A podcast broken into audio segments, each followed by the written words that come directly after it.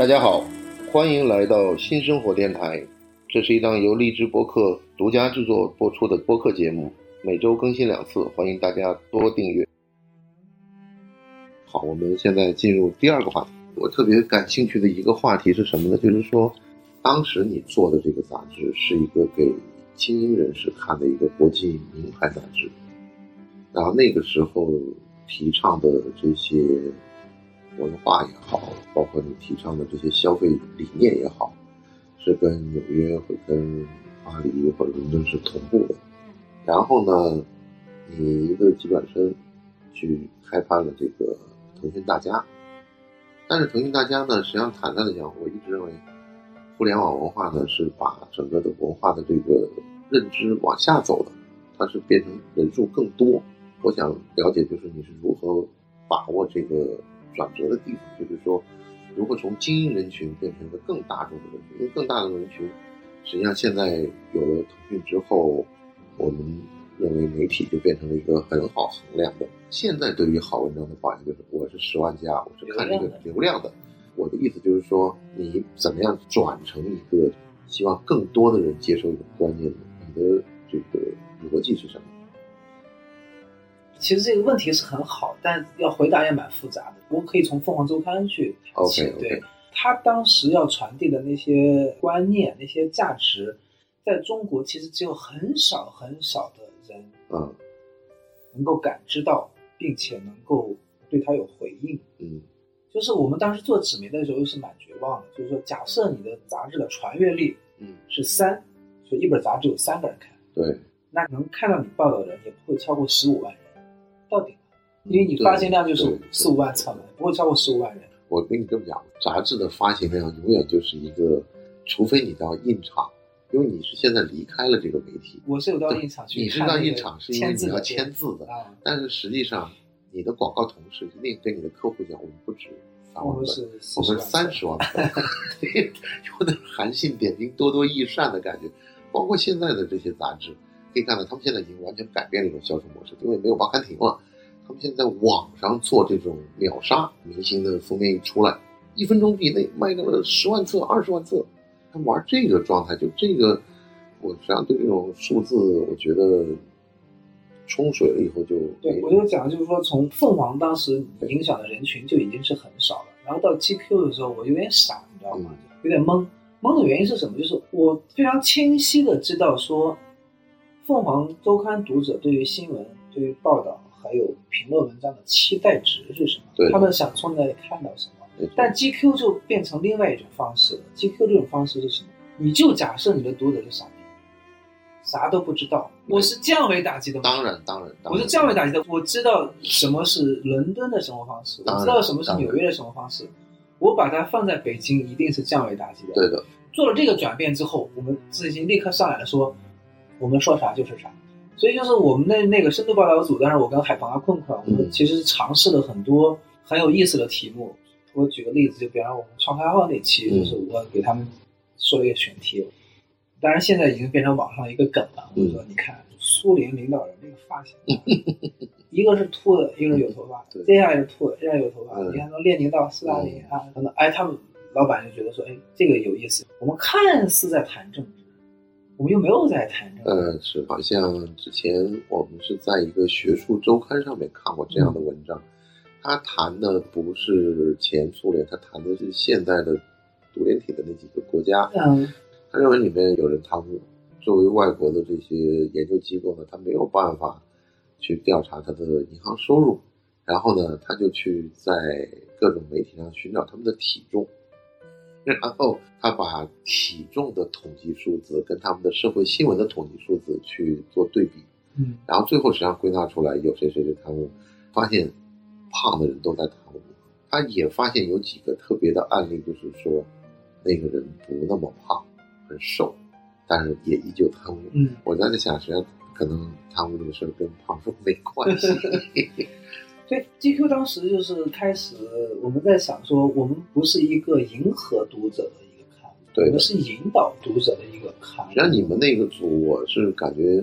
对整个行业的影响是特别大的，就是你们的这个深度报道出来以后，大家实际上在奥运会的时候领教过这种所谓的深度报道。嗯，你记不记得，就当时财经引进过《体育画报》，嗯对，《体育画报》的封面文章都是二十个配以上的。嗯，那这是美国人办杂志的一个就风格。cover story，对这个 cover story，他能画二十个 page，他画二十个 page，实际上他是有一种自信的，就是说我有足够的财力让我的记者去写这么样一个长的故事，而且我也有足够的广告版面支持我去做这么样一个事儿。嗯你们这个 GQ 应该也是零八年，GQ 是零九年对对一月份出来以后对全部的，直到现在我都发现一个很有趣的问题：除了传统的两本新闻媒体之外，写深度报道的反而都是时尚媒体对，GQ、时尚先生，还有 Airman 这些，他们都在写深度报道。这是一个感觉是有金刚钻才能揽的瓷器活。它取决于报社或者杂志社对于记者的成本投入，在传统媒体里面，这种成本投入其实已经不堪重荷了。对，对对但是时尚杂志跟传统媒体相比，有一个比较好的优势是什么？就是我不担心我的广告。对就像 GQ 当时创刊号那时候，创刊号其实筹备了很久，花了很多钱。对创刊号里面那个王石是我去采访的，没错跟王石聊了六个小时，然后整理出来八万多字。在零九年的时候，很少有人知道阿伦特的啊。王石当时在读阿伦特，而且读的是台湾版翻译的，所以我还蛮震惊的，说他读这样的书。我们去做采访，好像都大家都挺装的，或者是说都要觉得说我的身份，或者说我的衣食住行，我的一切要跟这个杂志匹配。就是杂志这个时候已经给我们洗脑了。我过去在传统媒体出差，所谓的屌丝记者嘛，大家是住什么？住七天啊，住汉庭啊，好一点的可能住一下假日精选，啊，绿色的那个，对对对对。就已经不错了。然后到了那个 GQ 之后，我第一次去杭州采访，然后老板说建议去订那个刘庄，就是国宾馆。国宾馆，我一看零九年那个单晚就其实是两千一、两千二就是我觉得就挺震惊的，因为几乎这个一晚上的住宿成本是过去。我可以点名讲，是南方系的住宿成本的八倍以上，对吧？这个我要跟你先报备一下，你们创刊之后，我出了一本书，这本书呢，作者是英国小报的一个编辑，他后来呢去了名利场工作，嗯他写了一本书叫《如何众叛友离》，嗯然后这本书呢就影响了一个人，影响了一个女孩子嗯，她写了一本书《穿 Prada 的女魔头》。哦，实际上这两本书谈的都是贵刊或者前东家，就是康泰纳式的那种犹太人办杂志的一种文化。对，他甚至说，就是主编他上电梯的时候，所有人都要装着没看见他，哪怕就是他踩着倒下的那些人踩过去，大家所有人没有人踩过我这样的。而且他讲那里面的女职员最后都不会跟男编辑结婚的，他们都要找你银行家结婚的。嗯就你想，这个就是跟你在传统媒体碰到的报社女编辑是完全不一样的。对，那个《Prada 女魔头》主要是在讲 Vogue 的那个编辑部的那边的故事。然后这个呢，实际上他写的更晚，因为他是原来是在伦敦的一个类似于一个专门做讽刺杂志的主编，后来给挖到了这个名利场。名利场实际上是一个更高级的对一个杂志，因为他谈的都是各种政要，各种这个就是皇室家庭。名利场应该是康泰纳仕的第一品牌了。当时那个南方的报业的同志们就在想，我们中国什么时候会有一本名利场杂志？然后马上就有人提出来，你觉得总理会在哪个杂志的封面上出现吗？如果这个是不可能的话，你就不要想这个对不要杂志想了。对，那所以我就觉得你们的那个杂志实际上是给你们提供了一个国际最成功的。对我举个例子吧，我跟海鹏当时算是有特权的，就是我们不用去坐班，对但是别人都是朝九晚六的这样去坐班，而且打卡，他完全是用那个美国的那种管理方式来管理。比方说，所有的重要的事情必须要通过邮件抄送，然后那个密送，还有就是每个人要起一个英文名字，对然后要怎样怎样。那个时候互联网还没有流行起英文名字，但时尚杂呃志是先有英文名字。互联网那个流行会在春节的时候会变成很很 相同的地方。然后那个每两三个月会有伦敦或者纽约来的总监给大家上课。上课，这个我觉得是非常重要的。业务的提升，对对对，对我们来讲非常重要的，就是那个伦敦来的，还有从米兰来的那个叫服饰总监，对对，从米兰过来的，然后他进来之后就电脑打开，然后 PPT 接上屏幕投出来说，这是昨天在哪个时装节上的，谁是哪个设计师的那个新款，然后我觉得他要给我们这边的时装编辑去普及他的最新的见闻，没错。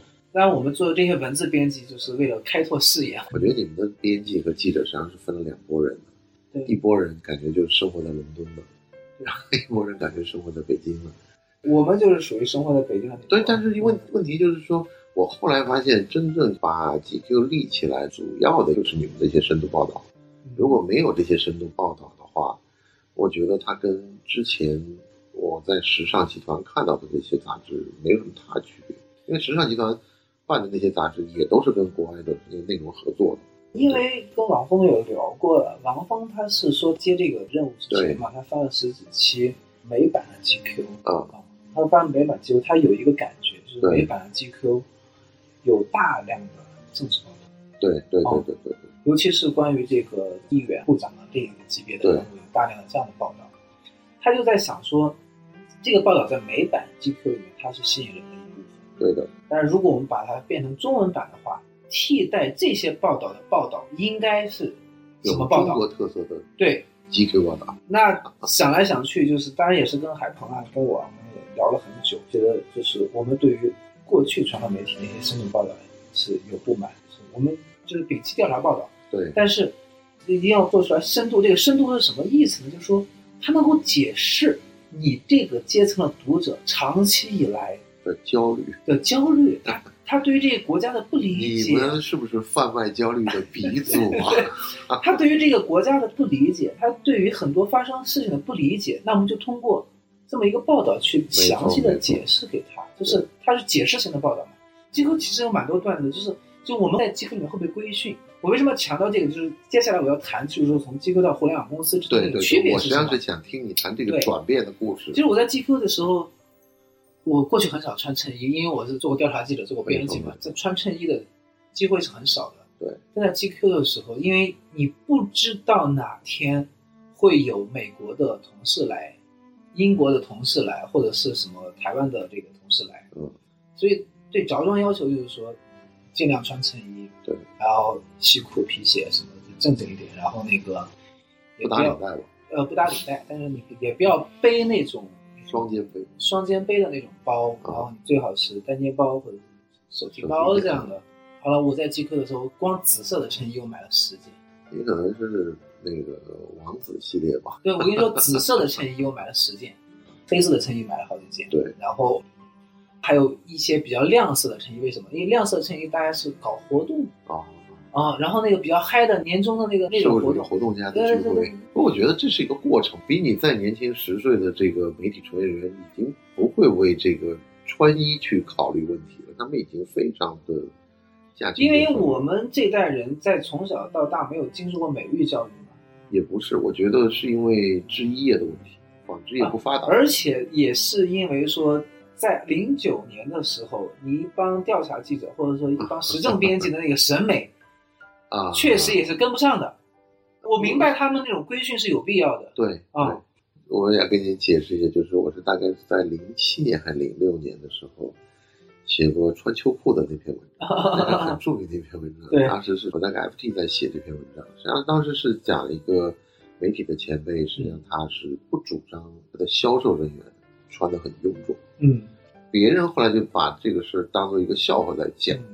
但是我很敬重这位前辈，我就觉得，实际上说白了，这种时尚行业都是服装行业的一个分支。对，为什么说现在时尚杂志不行了？是因为服装行业不需要通过纸质的印刷来体现它的款式，来体现它的这个新的设计产品了。它可以用手机的界面，直接拍个视频就完了。他拍个视频，因为手机的界面完全把它给替代了。因为最早的这个 Vogue 这些的杂志能兴起来，它就是因为。没有更好的媒体能够展现服装的材质和款式。对，我要印的特别精美。但是它中间考虑的问题就是说，我除了这个杂志的款式之外，我是不是应该还有一些生活小窍门啊，给你做一些穿插？但主要我是要展示服装，实际上都是服装工业的一个下游产业。对，但是问题在于说，下游产业逐步逐步登堂入室，就觉得我要告诉你，这个设计师不行啊，你老这样出这种款，这是不对的。你是这是话语权对生产端的要求的。对对对嗯，但是你是作为，既然有话语权的话，那你就应该完全去支持你的上游企业，那就是应该支持这些服装行业，你就应该穿得很漂亮，嗯，没有话讲。北京是冷的，你是可能要挤公交、挤地铁，然后才进入那个国贸的办公大楼的。但是在见客户的这个当中，你不能穿一棉猴袜，你不能披一个大的羽绒衣，因为我们当时一直笑北京的这个聚会，就到了该披被子的年代了，就是有一个季节，它就是会披着大的这个。在 GQ 的时候，我们几乎都没有坐过地铁或是坐公交车，那是基本上是打车了充足嘛？嗯，因为工资也高了嘛。对对对，而且关键是你们给这个企业赚钱了，嗯这个是最主要的。就是说，我觉得就是我们现在实际上探讨很多，包括互联网的一些种种的恶行的时候，实际上我觉得为富不仁可能是首当其冲的一个问题。就是说，你们这么多的工程师创造了这么多的价值，但是你并没有并没有得到跟那些价值等量的尊重嘛。对的不体面。对，说到体面这个问题，然后我就要谈到说，从 GQ 去 QQ，去 QQ 的时候，我第一天上班，嗯，我很郑重嘛，因为我至少在 GQ 学会了说怎么看上去表面很体面，很专业的。表面很体面。然后九月份穿件黑色修身的小西装啊，然后是很窄的那个西裤，然后嗯尖头皮鞋，对，拎了一个 GUCCI 的手提包啊啊，然后很有画面感，对对对，然后身材也很好。对对，我当时很瘦嘛，当时对六十五公斤吧，不到六十五公斤。到了腾讯，当时在盈科大厦的十八层，啊，保安把我拦住说：“对不起，这里不能卖保险。”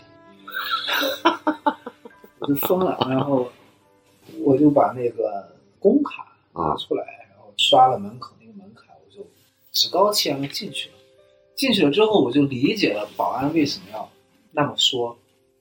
那个大厅里面大概有四五百人，大家挥汗如雨，然后有一种人肉味儿，基本上是 T 恤加那个短裤、球鞋或者拖鞋，很强烈的汗味儿。然后我又是喷了点香水的，所以我在那个大厅里面就特别格格不入。明白。那个办公楼长达两三年的时间里面，只有我跟我的一个上司，我们是穿西装的，或者是穿衬衣的，因为他是一个衬衣爱好者，他家里恐怕得有三四百件衬衣。哦，我跟他讲，我说衬衣这种衣服，它对于人的体型，他说对于人的动作对，是有规范的。有规范的。你只有做直做端了，你穿衬衣才不会难受。但是互联网码农里面是没有穿衬衣的。但是我是这样想的，就是我们之前讨论过这个问题，跟朋友的，我觉得中国互联网有一个自我矮化的过程。那比方说，我比较反感是一点是这样，就是我们的编辑在编完文章之后，不是会加一个编者按嘛，对的，会说小编如何如何，没错。小编如何如何。我是特别讨论“小编”这个词的，为什么？就是如果你作为一个编辑，因为在 GQ 你养成了说我是引导读者，没错，没错，没错。然后到了这里，你既然作为一个引导读者的人，怎么可以称自己为小编呢？我又巴不得别人说，哎呀，贾老师是个大编辑才对。我说怎么可能是小编呢？我觉得互联网公司的自我矮化还不是在这个小编，实际上这个小编我觉得是来自于台湾，台湾的服务行业会把自己做的就是很谦卑的这个感觉，让客人有一种居高临下的这种优越感。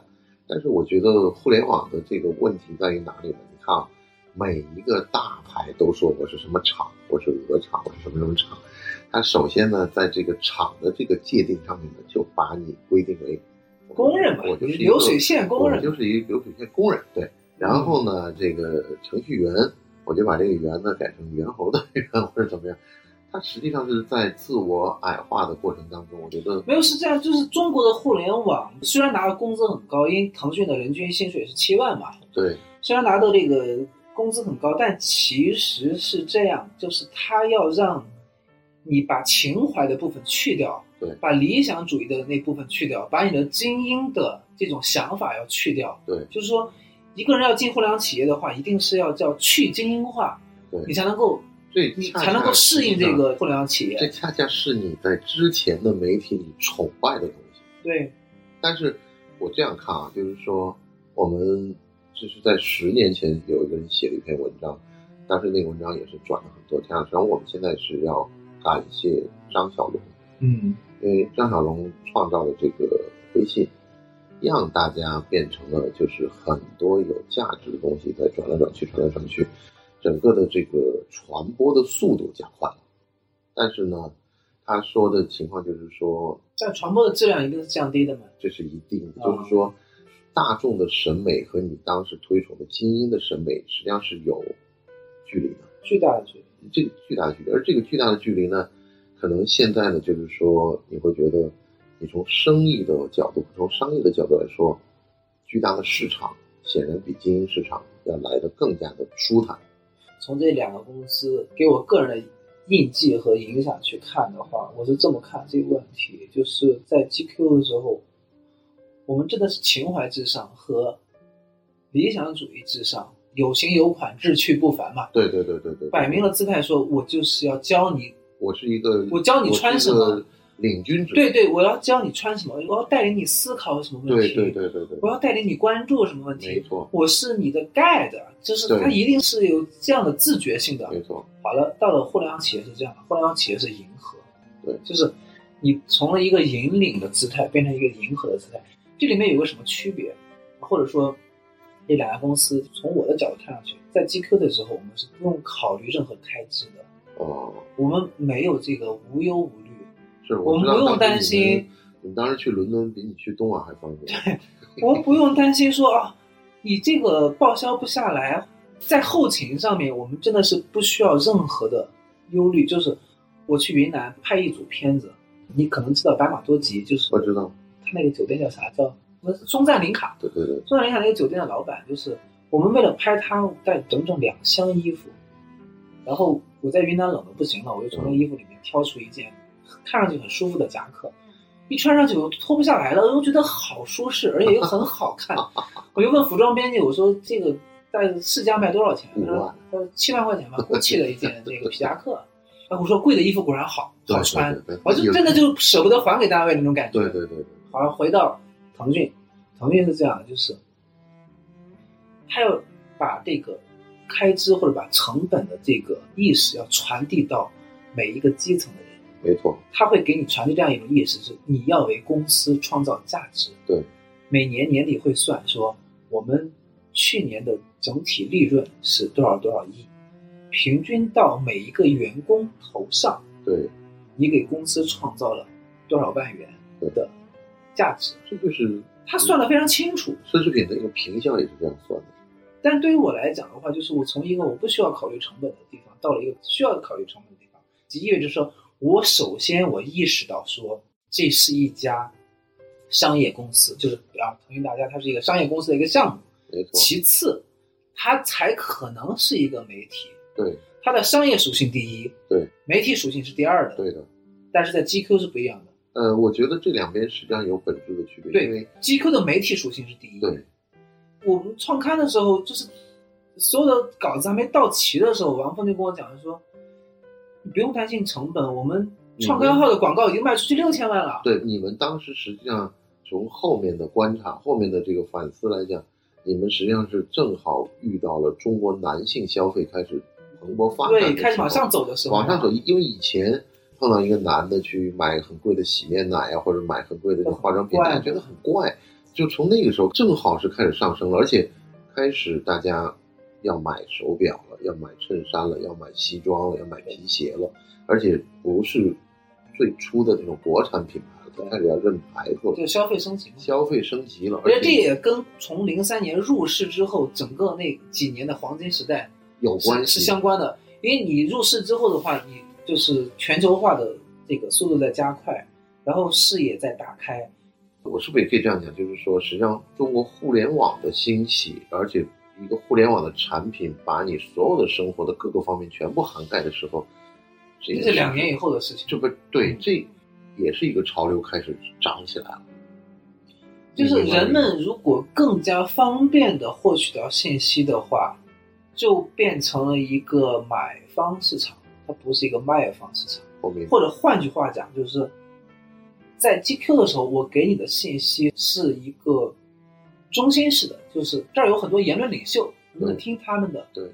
然后到了互联网时代，尤其二点零以后，就是有社交媒体以后的话，每个人都是一个信息的发布者，没错没错。它变成了一个分布式的一个网络。对。分布式的网络的特征就是大家彼此是平等的。对。我过去你 GQ 里面所谓的信息权威，你从米兰来的服装总监，bullshit，我为什么要听他的？对啊，我可以看一个抖音直播。对，我可以看一个抖音的网红，他穿什么衣服嘛，对吧？我为什么要听一个所谓的米兰来的一个时装总监呢？这个是我觉得是不是？它就是一个信息传播一个巨大的变革，它是往下再走。当每个人都可以方便获取信息的时候，就会出现这样的场景，就是作为商业公司不得不屈从于大众的或者是低级趣或者庸俗的那些取向。就是互联网公司会倾向于去取悦，那这个是不是因为最保险？流量是万恶之源。但是实际上你仔细想一想，我们现在流量就比如说我今天的这一条东西，因为没给你把流量引过来，所以说呢你就看不到。但你想过没有？我们在传统的超市里面，跟你目光所及平行的那几排的商品是最贵的。对。那个上架费是最贵的。对。在你脚下的那些是最便宜的，对。但是你作为一个好的品牌，你肯定要要这一栏的位置，对。而这一栏的位置实际上跟你做传统杂志是一样的，就比如说开篇的这个。其实从这个意义上来讲，腾讯大家是一个艺术，因为它是在那些平庸的互联网产品当中，它是投入了巨大的成本，是要把它做成平庸中的精英产品。我觉得这是一个，但是也不得不屈从于流量。互联网实际上所有的这个判断，它已经是变成一个流动的判断，它不是一个平行的判断了，因为它同时有很多数据在跑。就比如说，你现在有机会看一本杂志，是因为就是一本杂志摆在你眼前。如果你现在的一个屏幕上有大概一百本杂志，你左边划一下这本杂志就看得懂了，再划一下那边就过来了。那这个时候你也要。在第一秒钟就要把人眼球给抓住。就是腾讯里面有一个高科技的东西啊，就是当时那个移动互联网还不怎么发达的时候，嗯，它有一个叫眼动仪测试。眼动仪测试的时候是这样，就是我今天的头条、二条、三条、首页大图放在什么位置，在这个页面上什么位置能够被读者一眼看到？没错。然后那个眼动仪测试还是说。我标题起成什么样子，它在我这个位置停留的时间最长。对，我们当时的文章是有做过眼动仪测试的。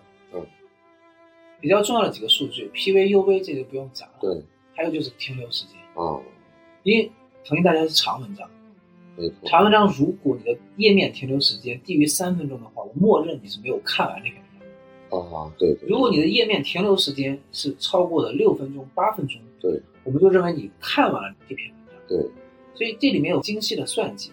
我们刚才讲，就是当海量的信息涌入到读者的这个终端的时候，需要在很短时间你要判断，对他要短时间判断，并且就是说他还愿意说花六到八分钟以上的时间来停留在这个页面，那对你这个产品的要求其实是非常非常高的。对，为了同时满足这两个要求，就是一你要标题党，二你要有深度。就会变成一个特别可恶，对，看上去 对有深度的标题党。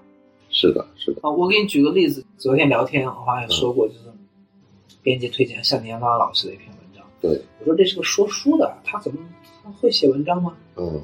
然后我们那个编辑他是原来他毕业就一直在腾讯公司，他很了解互联网那套。他说你听我的，这篇文章一定要发。对，我当时是觉得文章质量本身不高，我不想发。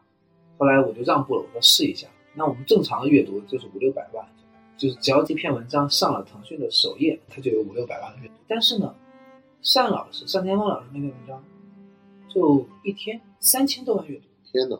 然后大家一下子就就懵了，说：“哎，他不仅是个说书的，他还会写文章哎！”就这种感觉。然后三千万阅读，那你说我是不是迎合了大众？我觉得我真的是迎合了大众，我就是把它姿态放低了，就是按照我过去对一篇文章的。评价标准的话，我是把这篇文章是毙掉的。嗯，但是因为他是单田芳，因为很多人知道他，我明白你。所以我把它放到了首页，做了头条。对，结果它就是有三千万的流量。对，那是什么？就是我屈服于，不能说我屈服，就是我觉得你是在在服从了这个流量的规则平衡，就在流量和你的文章质量中间，你取得了一个平衡。这种平衡其实蛮难的，就是大部分情况还是更在意流量。我觉得是没有办法的，因为嗯慢慢的这个媒介改了，你改了以后，你这个屏幕就这么大，你就能看到这么多。那我一定是要把我认为根据我的常规判断，把这个好的文章放到你最容易找的地方，就好像你的那个 Google 的第二页、第三页以后就没有人看了，你一定是最好的，可能就是在前面几页。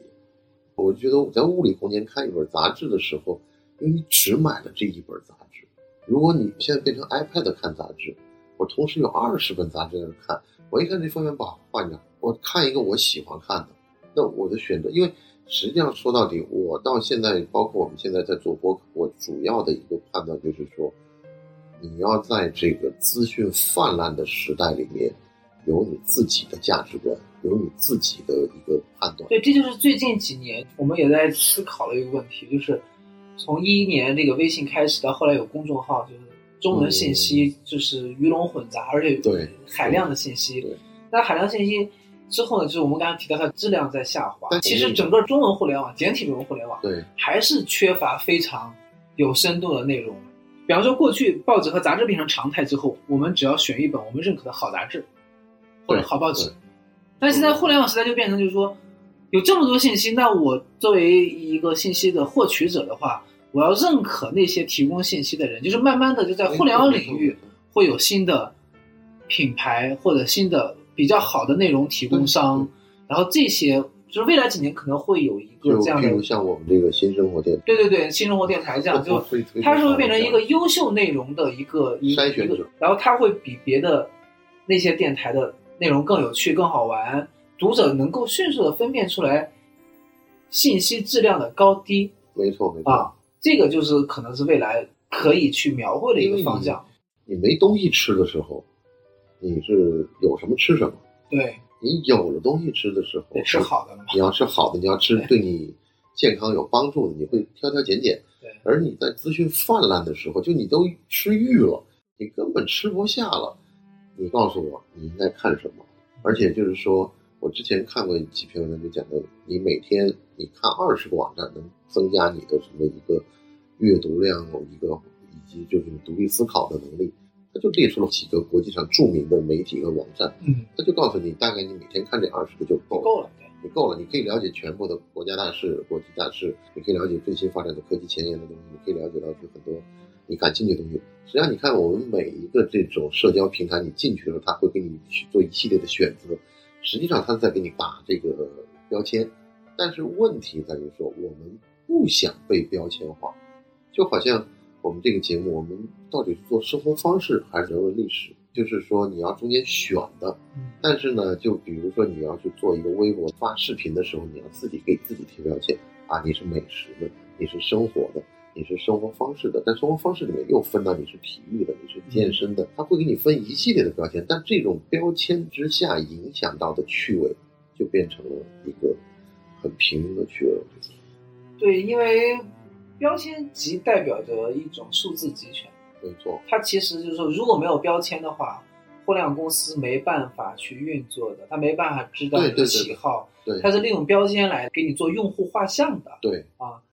但是传统媒体其实不存在的一个问题，但它实际上，我现在跟你聊了大概一个多小时以后，我突然发现一个主要的问题，就是说我感觉是计算机想代替人在做人的基本的判断，但这种基本的判断可能是你初中的水平的判断，但我们现在可能是因为完全已经受过高等教育，已经是什么硕士博士的这种判断，但他现在这个计算机的水平只能做到初中或者是小学刚毕业。这个判断，你会觉得他显得很幼稚。但我相信，以后随着这个技术的算法的不断的更新，他会越来越清楚你该怎么判。你你记不记得有一个美国的科幻电影叫《他嗯嗯，对，谈恋爱的那个》，嘛谈恋爱那个？啊，我当时看完这电影我就震惊了。就假设你找到一个姑娘，她同时跟两个人谈恋爱，你会觉得这是不忠，对吧？他跟二十个人谈恋爱，你觉得是放荡；他同时跟八百个人在谈恋爱，然后他是根据这八百个人的 email，根据这些人的社交的平台的诉求，他把这些所有的东西做成了一个画像，然后他跟你聊，你会觉得全懂我的一个人。对，这个就是为什么叫科幻，就是因为现在做不到。如果现在能做到，那就不叫科幻了。但我是觉得，就是说我被某一个互联网公司列为他潜在的用户，比方说一些消费网站，对，我要在它上面花钱，它不管是拿我的隐私也好，或者对我画像也好，我其实是不舒服的。我觉得就是在数字集权之下，要有一个特别清晰的一种信念，就是说我们人是最重要的。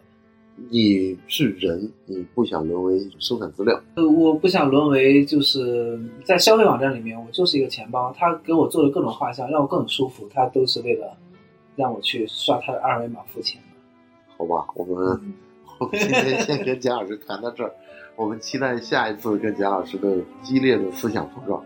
谢，谢谢谢大家，谢谢大家。